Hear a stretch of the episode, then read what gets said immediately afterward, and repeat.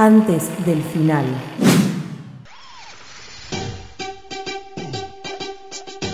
Sí, 8 y 20 de la noche en este programa de antes del final, hasta las 21 horas, eh, salvándote un par de horas de este fin de semana, este fin de semana largo para los que trabajan, de este, de este eterno mes de marzo para todos en general.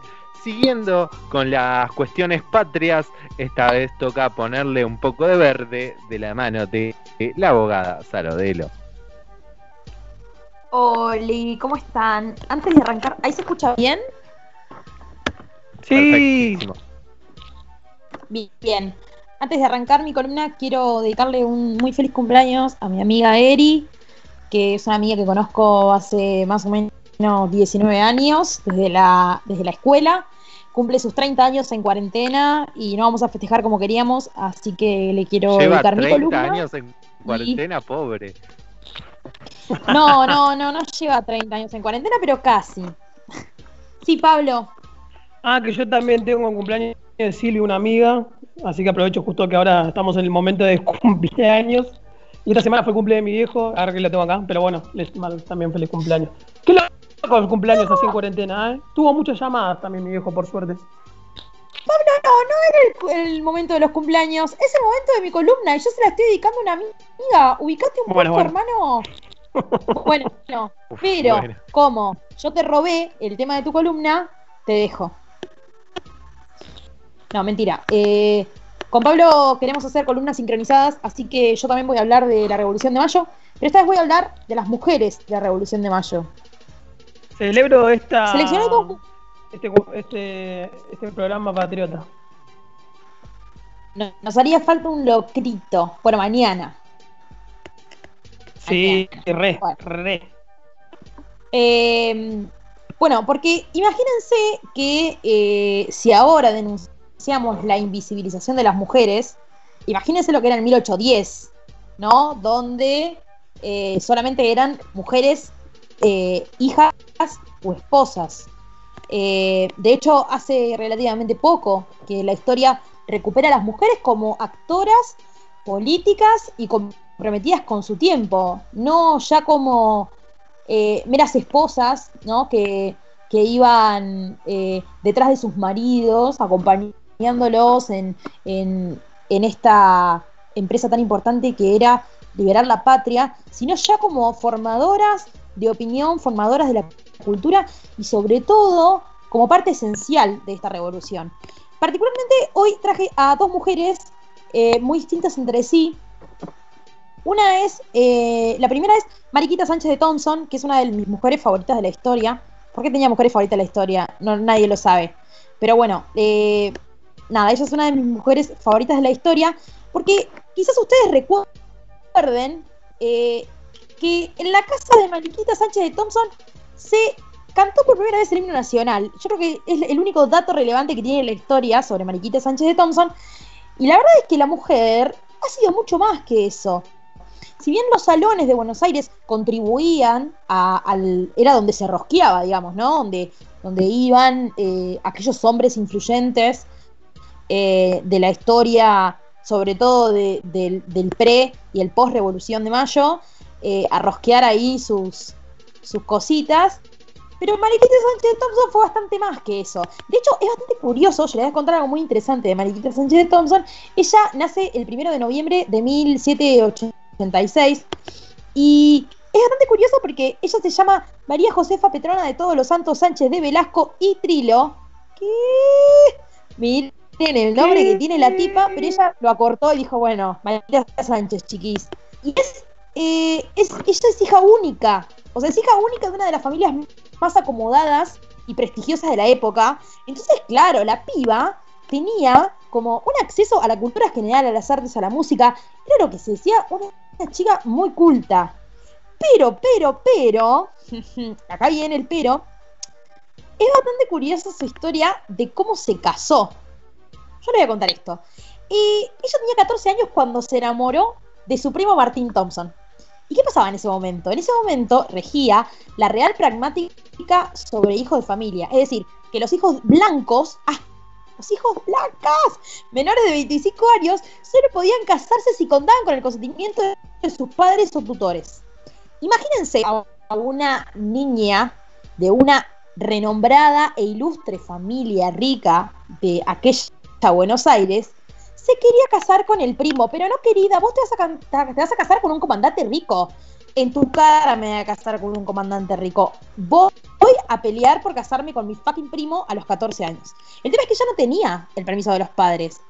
Eh, y bueno, y, cuando, digo, si, si, vos no tenías la edad para casarte, eh, y los padres eh, podían pedir lo que se llama un juicio de disenso, perdón, los menores, eh, los menores blancos de, las familias podían pedir el juicio de disencio, entonces la pareja como que bueno, eh, dispensaba de ese de ese permiso. ¿Y qué hizo Mariquita? ¡Pum! Le metió una demanda y pidió el juicio de disenso. Y luego de 13 días de juicio, bastante expedito igual, logró su matrimonio. Ahí tenés, la amo. Quiero ser ella. No para casarme con un primo, sino para tener 14 años y llevar adelante el juicio. Vos te das cuenta que la base de esto que está diciendo que está buenísimo está muy mal, ¿no? Sí, perdón, pero bueno, sí, perdón, me van a cancelar, ya estoy cancelada, listo. Para los tuiteros de modo estoy cancelada. Voy a seguir con mi columna entonces, ya que estoy cancelada. No, mentira. Eh, bueno, pero Martín Thompson eh, fue un capitán, fue el primer capitán de puertos de las provincias unidas del Río de la Plata. Tampoco es que se casó con un pobretón, ¿viste? Solo que se casó con un primo. Bueno, tuvieron cinco hijos igual, ¿eh? Mirá, se reamaban. Arre que no tenía nada que ver. Bien, una año, bueno, eh, este señor, o sea, Martín Thompson, murió en alta mar en 1819 y un, año después, Mariquita se casó otra vez, esta vez, bueno, con un francés, con Washington de Medeville, calculo que se pronuncia, Medeville, Mediavilla, re, eh, muy cuestionado porque, no, el chavo, la, la, Oscar Mediavilla, claro, con Patricia Sosa.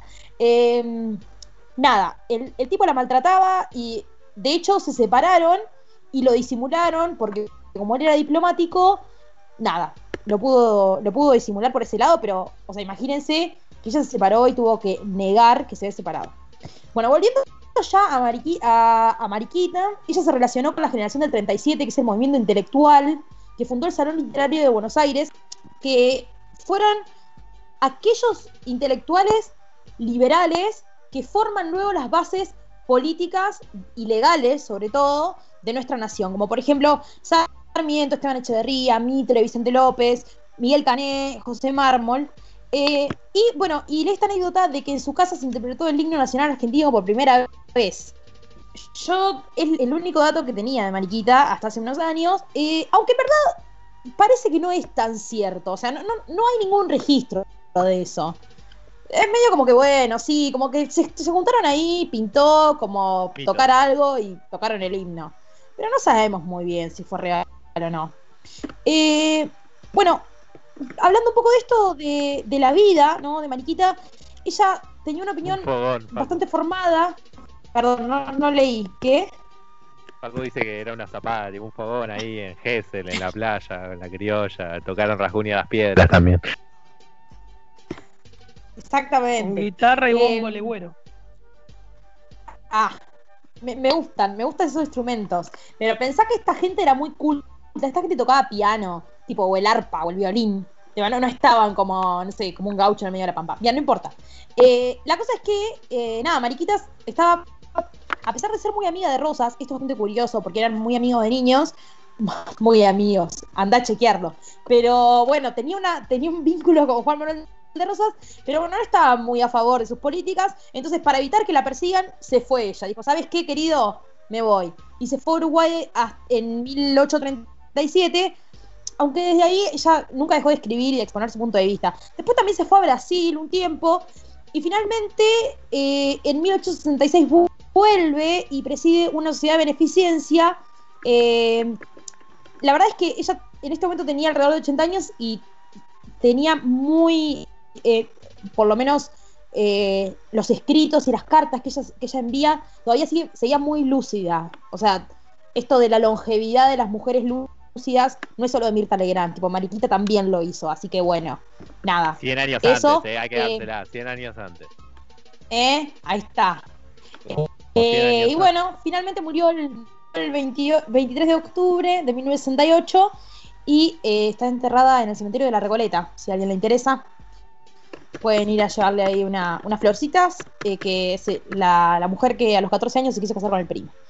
Bien, la otra mujer que traje no es tan feliz su historia, eh, por lo menos no, no, tenía las facilidades que tenía Mariquita, es María Remedios del Valle. No sé si ustedes la conocen.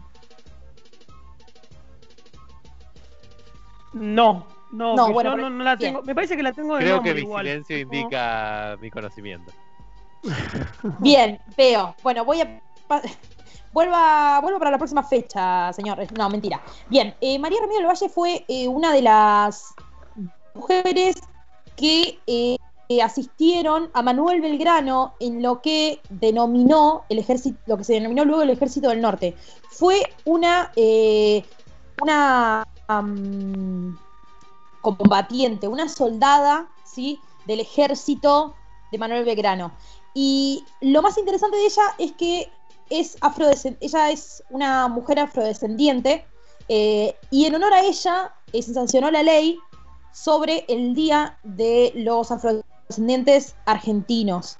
Eh, ella nació en la ciudad de Buenos Aires en 1766, bueno, en ese momento era la capital del virreinato del Río de la Plata, y era, oh, esto me encanta, en el sistema colonial de castas ella era parda, o sea, no era ni tan negra ni tan blanca. Bueno, se entiende. Y durante la segunda invasión inglesa al Río de la Plata, ella auxilió a uno de los cuerpos de los milicianos que defendieron la ciudad.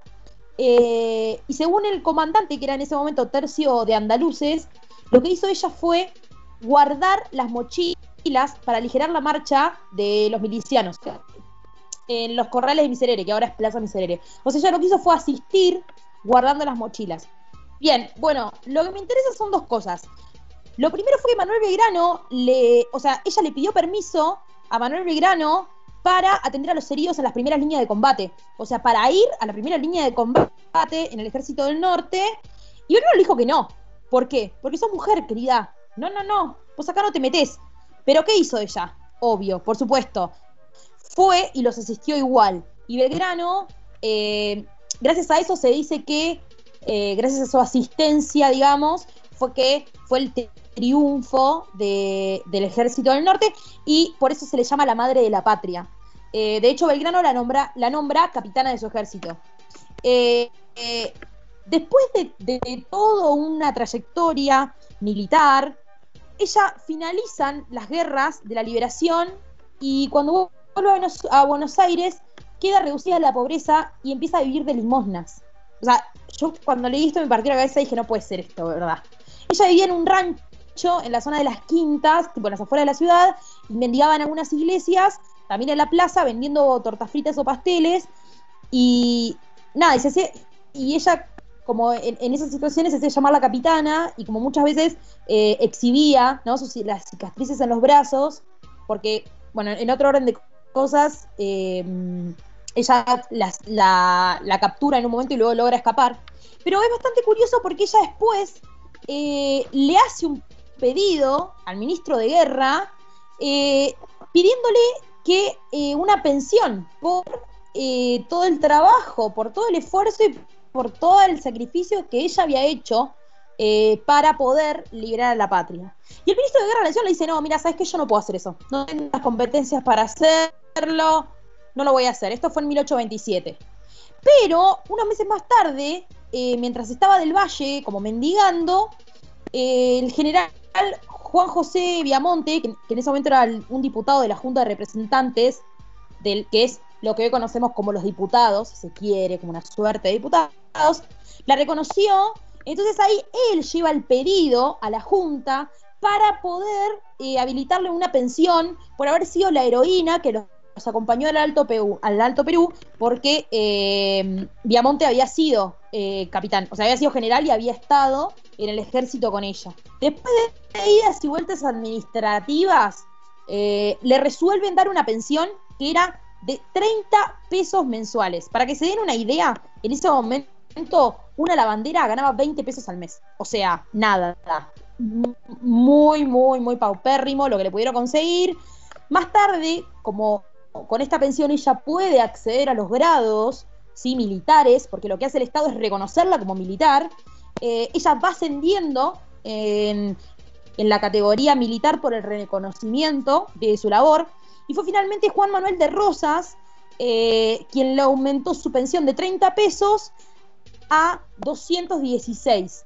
Y de hecho cuando ella muere, eh, en, una nota se indica que su apellido es Doña Remedios de Rosas. ¿sí? Dicen que se dice que es como un homenaje a, Juan Manuel de Rosas por haberla reconocido eh, en términos monetarios y pudo eh, terminar los últimos días de su vida con algún tipo de esencia después de haber estado en, completa miseria. Les contaba que en honor a ella se sancionó en el 2013 la ley 26852 que estableció el 8 de noviembre, es el día de su nacimiento, como el Día Nacional de los y las afroargentinos y argentinas de la cultura, de la cultura afro. Y también eh, el 26 de mayo del 2010, eh, las, diputadas, las diputadas Cecilia Merchán y Victoria Donda, en homenaje al Bicentenario de Argentina, presentaron un proyecto de ley para construir un monumento en honor a ella. Así que bueno, estas son las dos mujeres que, que rescato en esta, en esta Semana Patria, dos mujeres muy diferentes, pero que han luchado no solamente contra para o sea, contra aquellos que querían seguir dominándonos, sino también contra con, contra los prejuicios de la época y se animaron a ir en contra de eso. Esto que escuchaste en realidad es un programa de radio.